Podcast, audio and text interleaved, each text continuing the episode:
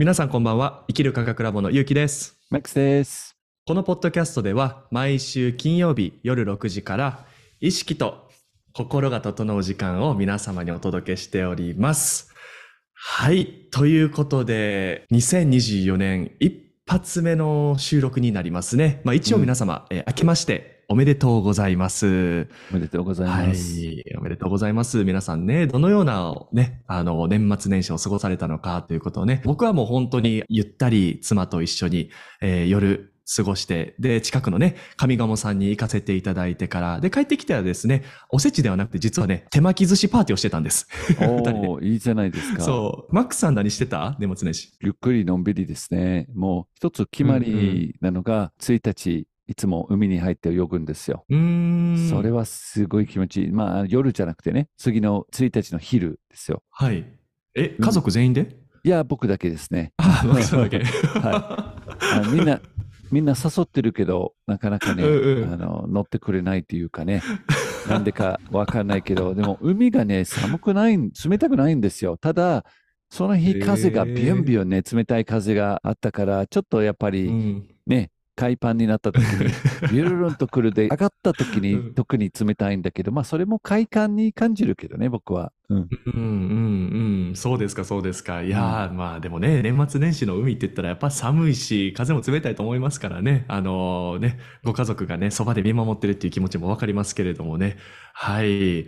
まあね、あの、今回のこの収録多分、あの、流されるのが1月の半ばぐらいかな、ちょうど。うん、そうですね。それぐらいですよね。ねえ、ねえ先ほどまでね、収録前にマックスさんとね、あの、今年どんな年になるんかなとかっていうお話をね、あの、実はしてたんですよ。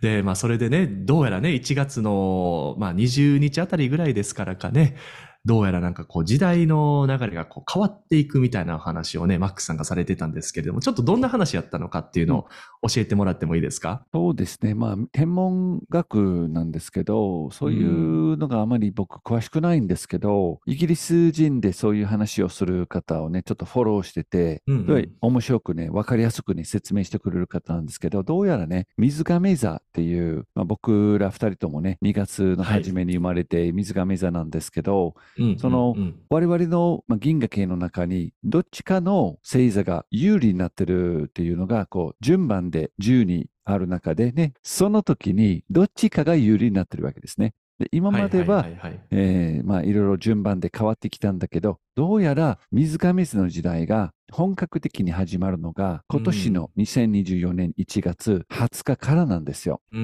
なので今までは、えーまあ2000年から2012年からいろいろこう変化が起きて確かにねうんいろんな意味で我々の社会にも世界にも変化が来てるんだけれどそれが安定してこれから20年間ずーっとね水亀座が一番有利になる星座となるのがどうやら20日土曜日からスタートするんですよ。おー素晴らしい。だからやっと僕たちの時代が来るって感じですね、マックスさん。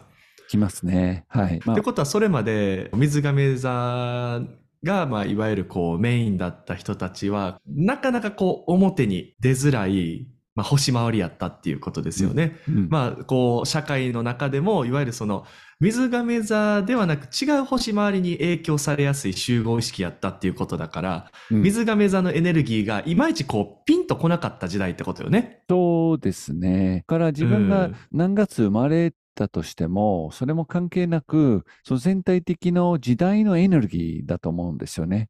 なので。時代のエネルギーがシフトするっていうのが、まあ、水亀座の特徴というと、もっとこう、自由が強調されることを。うん、なるほどね。つまりうんうん。うん今までは一緒でないといけないっていう意識が強かった、特に日本に強かったと思うんですけど、ああ、そうね。ってうんいいんじゃないかと、うんもっとこう、うん。自由に動ける時代が一つの特徴だと思うんですし、なるほどね。まあ、もう一つは、えー水亀座のその自由の意味はエネルギー的にもね、今まで、まあ、ある意味で地球でうん。一つのエネルギーに一つじゃないけど、こうかなりこう限られたエネルギーの取り方があったのが、もっとそこも自由になるっていう話だと思うんですよね。つまり、まあ、フリーエネルギー、エネルギーをいろんなところから取り入れることができる機会のうん表に出たりすることにも関係してるかもしれませんし、まあ、あとは全体的に水亀座ってこう、どっちかというとエアなんだよね。空空気のサインなので、うんうんうん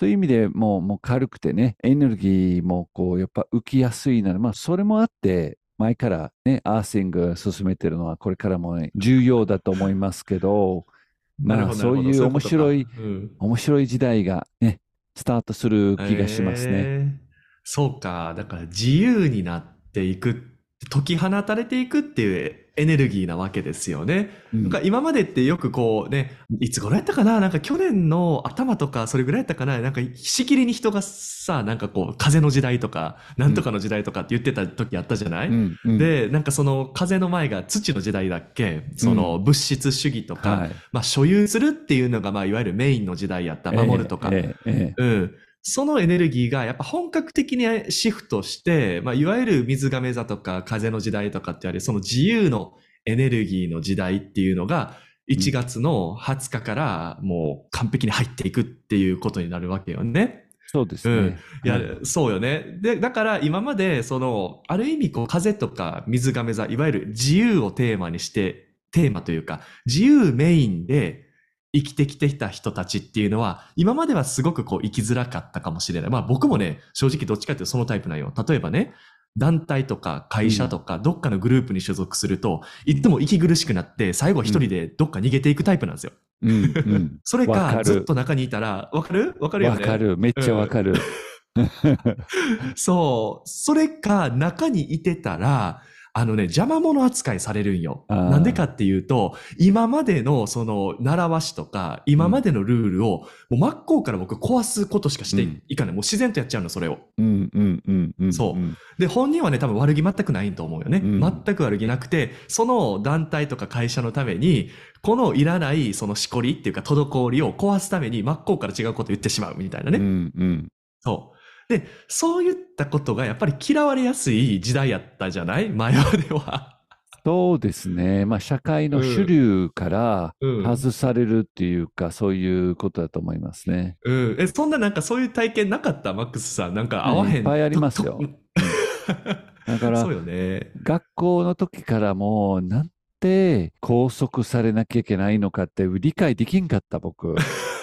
そうだよ。うん、なんでその学校ってさ、は例えば8時からね、行かないといけないとか、そこからチャイムが鳴って授業がスタートするとかね、うん。うん。もうわわけのわかんないシステムじゃん。それも、だから サボってたんですよ、結構しょっちゅう。うんあ、そうなんや。へうーん、もうあのやってらないと思って、学校に行ってるようなふりを親にして、違うところに 行ったりしてたことが、まあ、小学校じゃなくて、さすがにそれは、ね中うん。学校から。中学校かららスタートしたんですけど、まあ、それがね、良かったかね、そうでもない、別にそれを進めてるわけじゃないんだけれど、自分にとって、そのシステムとルールと特に時間が拘束されるのがもう耐えられないんですね。ああ、そうよね。いや、だからやっぱりその、社会がこうだよって言ってる仕組みと僕たちが持ってたエネルギーがあまりにも合ってなかったよね。うん、そうですね。うん。そう。もうこうカチッカチカチ1、2、3とか A、B、C みたいなのがもうとことんダメだったんですようんね。うん、わかる。そうなんですよ。いや、だから、なんかその、やっぱりだから学校とかって学校とかってわけじゃなくて、多分ね、そういう右向け右、左向け左みたいな仕組みが嫌で、そういうところがあると、なんか逃げてた感じはするよね、もともとは。うんうんんそうですね。んうんで、それが、この数十年の間に徐々に水亀座の、まあ、星座的に言うと何回か顔を出して有利になって、うんうんうんでもまたちょっとしばらく顔を出してから引っ込んで、ちょっとうん表から姿を消すっていうのは、それを繰り返しだったんですよ。今までの何十年間なるほど、なるほど。でうんうんうん。どうやら土曜日から20年間続けてずーっと一番有利な立場になるの、水亀座なので、シフトするんだけど、ー。もうこれがね、うんうん。面白いことに、社会を見てるとね、多分その流れがすでに、ね、反映されてると思うんですよ。というのは、今までうんうんうん。そういう新しい仕組みとか新しい発想がポツポツとね、出てると思うんですよ。うんうん出てはいるんだけど、まだこう、一般常識にこう、入っていけなくて、ちょっと出ては、うん。まあまあ、あの、ある人たちがこういうことをやってるんだけど、でも徐々にその方向にシフトする。例えばなんですけど、教育現場なんですが、僕、教育に今ね、小6の息子がいるからかなり見てるんですけど、はい。やっぱり私立の学校って、すでにこの、より子供たちが自由をっていうのは完全な自由じゃなくて、これ自由、うんうん自由っていうのは困難でみんなが全く違うことするという意味じゃなくて、でもうんうん。根本的に本人が決めて動くっていうことが自由だと思うんですよ。確かに。うねん。ある程度のシステムがあっても、そのシステムの中に本人が本当にやりたい方向に選んで決められるようになると、まさしく今、うんうんうん私立の教育を見るとね、ほとんどの学校がそういったシステムにシフトしてるんですよ。なるほどね。なるほどね。なんだけどうんやっぱり公式、つまり普通の公立の学校がうん変わっていくのがまだこれからなんですよね。やっぱり。そうよね。ね確かに。それがうん水亀座の今まである程度その意識っていうかその情報が出てきてるけど、まあ特定の人たちしかやってなくて、私立の学校、うんうん私立ね。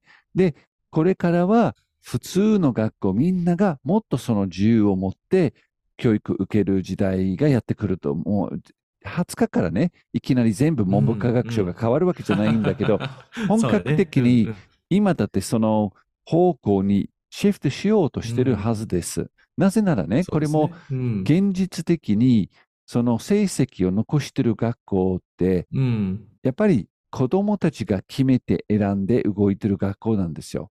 っていうのは、そうやね。そういった学校に行きたい親子がすごい多くて、うんもう殺到してるんですよ。だからそういうこと、システムをすでに持ってる学校って今すごい人気が出てて、なかなかね、入れないんですよ。入りたい人が多すぎて。うんなるほどね。確かに確かに。だからやっぱり教育から見ても、そのシフトがもう起き、おすでに起きてたのが、これからのバーンとね、こう、もっと大きくなる動く気がします。ほど面白いですね。いやね、教育、教育っていう観点で言うと、まあ僕もね、この実際に勉強が身になり始めたっていうのも、自分でやりたいものが選べて時からなんですよね。うんそう。うんで、まあやっぱりこう現状って、その私立だったりとか、そういう自由を許されてる学校ってもう超人気だと思うんですよ。うんうんでも、あの、例えばね、あ、もう人気で入られないってなったとしても、多分ね、それはね、僕が経験したように、入れなくても、今現状でもできるかもしれないってこともなんとなく思うんですよね。っていうのが、多分ね、今の仕組みの学校でその自由を求めてしまうと、まあ、十中八九、多分ね、不登校になりやすくなると思うんですよ。現状はね。うん学校行きたくなくなっちゃうんですよ。うんでね、実はね、この学校行ってない時っていうのがめちゃめちゃチャンスでっていう思うんですよ、僕が。うんめっちゃチャンスで、実際に僕もニュージーランドの学校行ってた時に、一一定期間学校全然行ってなかったんですよ。うんで、その時にね、僕ね、やっぱりやりたいことを選べた時間だったんですよね。うん例えば、ニュージーランドにいた時は僕ビーチに行きたいと思った時に行けた。うんで、ゲームしたいと思う時にゲームができた。うん。えーホストファミリーと話したいと思う時に話せたっていうなんかね、自分で選ぶことがすごい養われたんですよね。うん。で、それがあったからこそ、最終的に、あ、デザインやりたいっていう結論とか、うん。思考が向けるようになったわけですよね。うん。だから、もしね、仮に、あの、もう、あかんわ、うちの子、そういう自由が許された学校行けないから、もう積んだわ、とかじゃなくて、一回ね、なんかその学校行きたくないっていう声が、もし一言でもあったら、一回ね、それをさせてあげるといいかもしれないなって思うんですよね。それがね、意外と選択するっていう練習練習になったりするのかなって思ったりもします。うん。いやー、本当大事なポイントですね。やっぱり自分で選んで動く時代なので、子供たちがそれにもすでにそういう設定で生まれてきてるね、うんうん今の若い子供たちはみんなそうなってるはずなんですよね。だから、させられちゃうと、それなりにこなすかもしれないけど、うん一個もその子の魂に、ハートに入ってないんですよ。ね。表面で弾いてるだけで、とりあえず覚えて、とりあえずテストでなんとか求められてる成績を取るって、でもそれって、これからの時代に、そういう、それこそ資格と点数じゃないんだから、本当にやりたいことを見つけて、ハートから、心から、やるって気持ち、やりたいっていう、この気持ちが大事だと思いますね。そうね、確かに。いや、なんか最近、あのーたまたまね、こう YouTube を見てたら、久しぶりにね、あの、マックさんご存知かわからないけど、本田健さんの YouTube が上がってきたんですよ。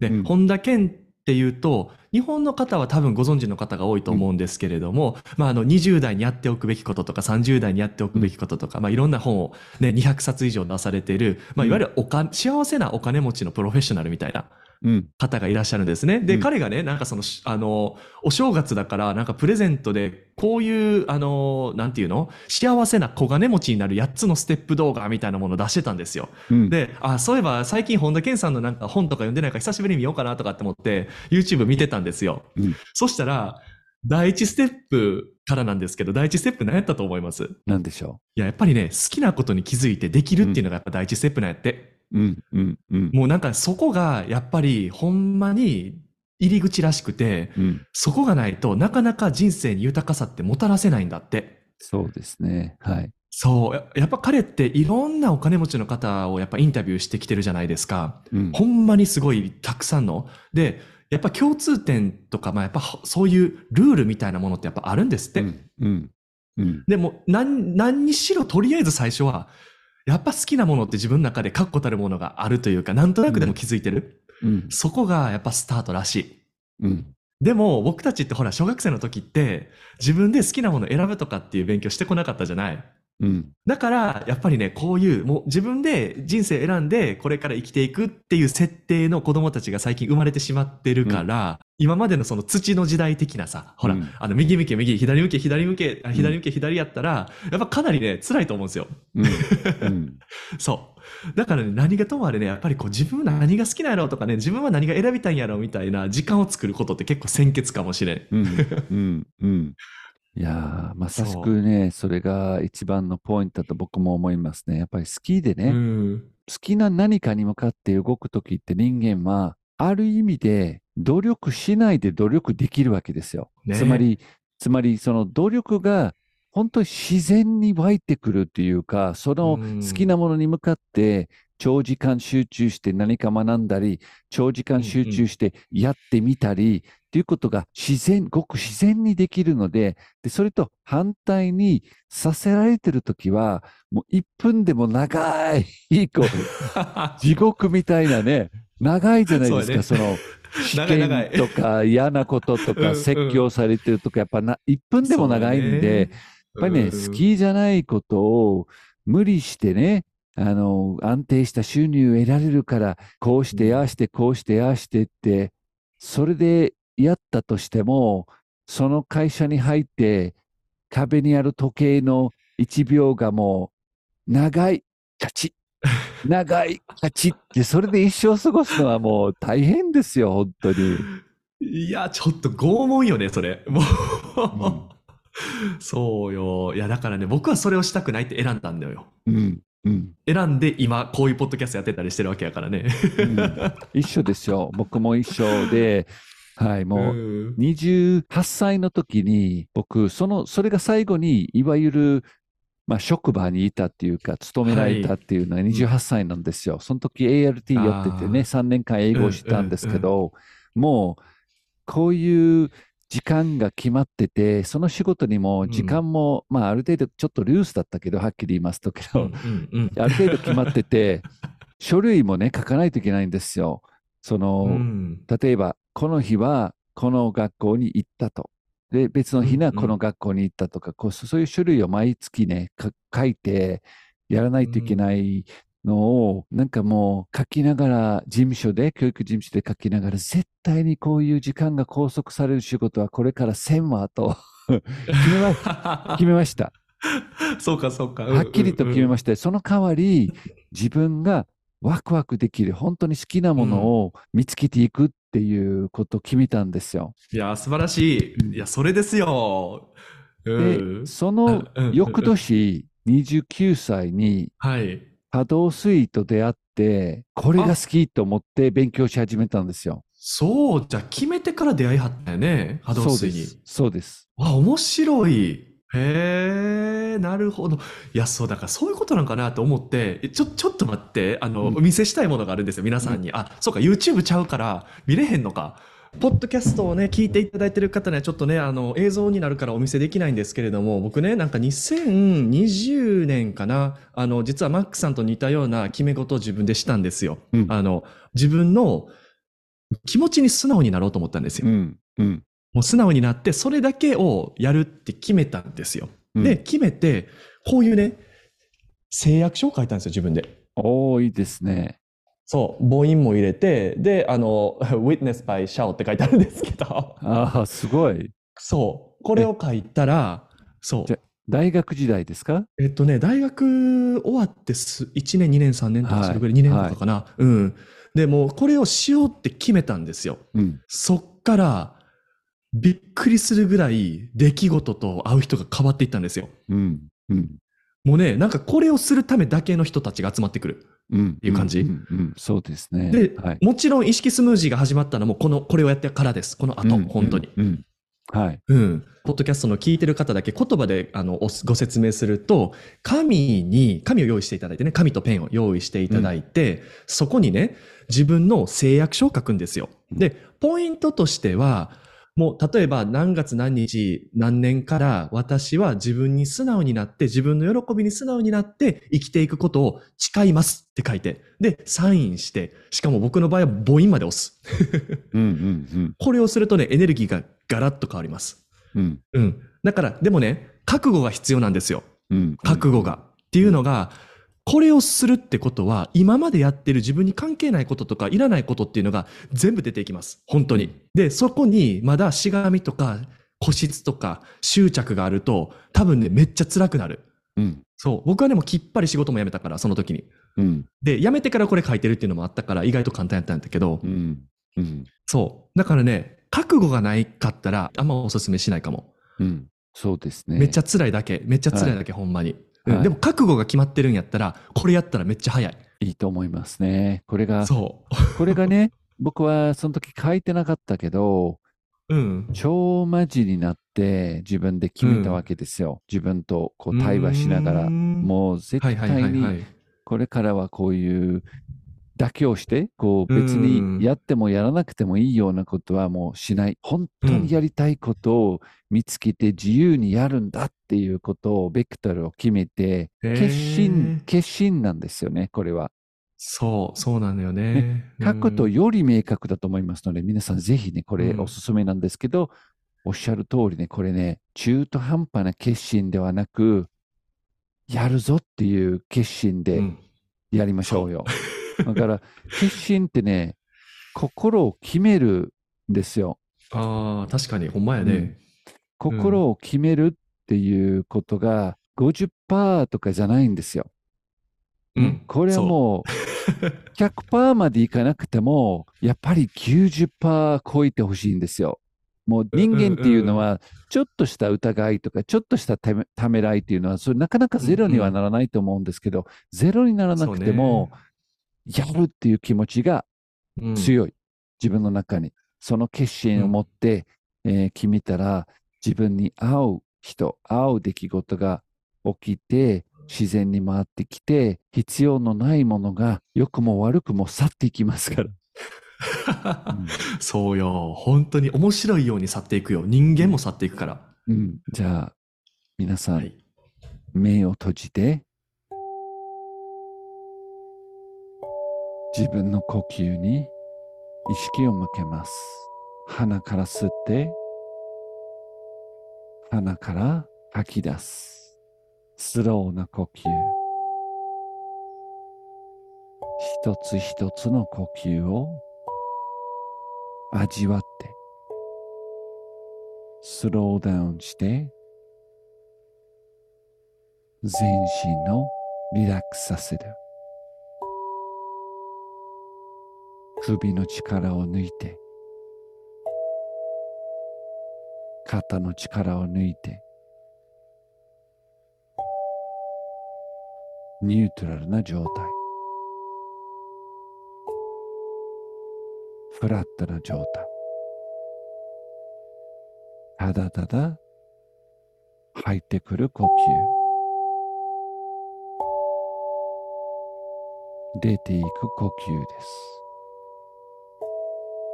その呼吸に意識を向けて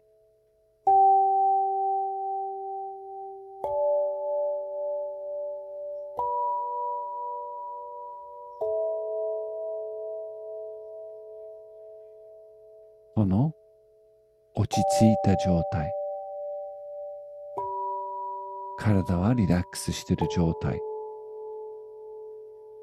好き、ワクワクすることは何か自分に問いかけてすぐ答えは出なくてもいいんですよ。自分が自分に向かって本当に好きなこと本当に心からワクワクすることは何でしょう？導いてください。サインをください。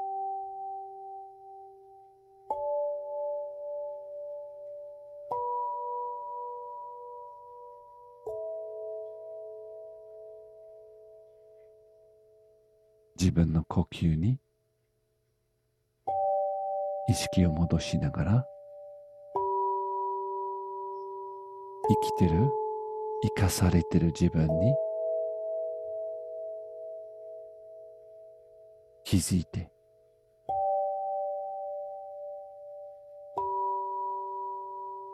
踏ん張らなくても呼吸は吐いてくる。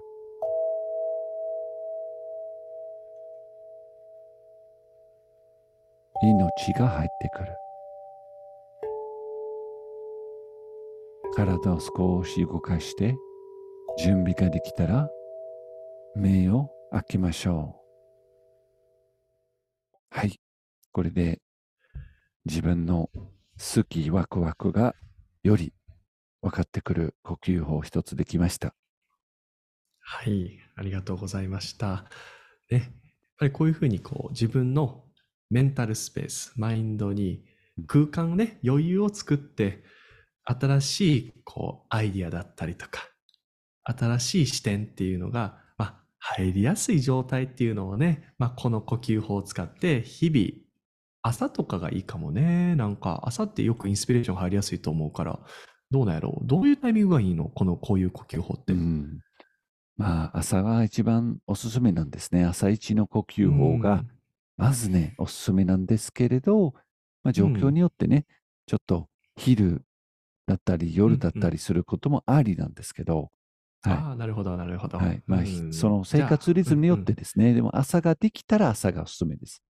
ああ、なるほどです。じゃあね、皆さん、よかったらね、あの、ぜひ朝にやっていただいて、まあ、適宜ね、自分の気持ちに合わせて昼やったり、夜やったりしていただいてね、なるべくこう、ここの、ここに、と、ここに、ハートに、頭へね、余裕が作れるような暮らしをしていただけたらなというふうに思いますからね。はい。まあ、本日はそんな感じで終わっていきたいなと思いますね。大丈夫そうかな、はい。はい うん。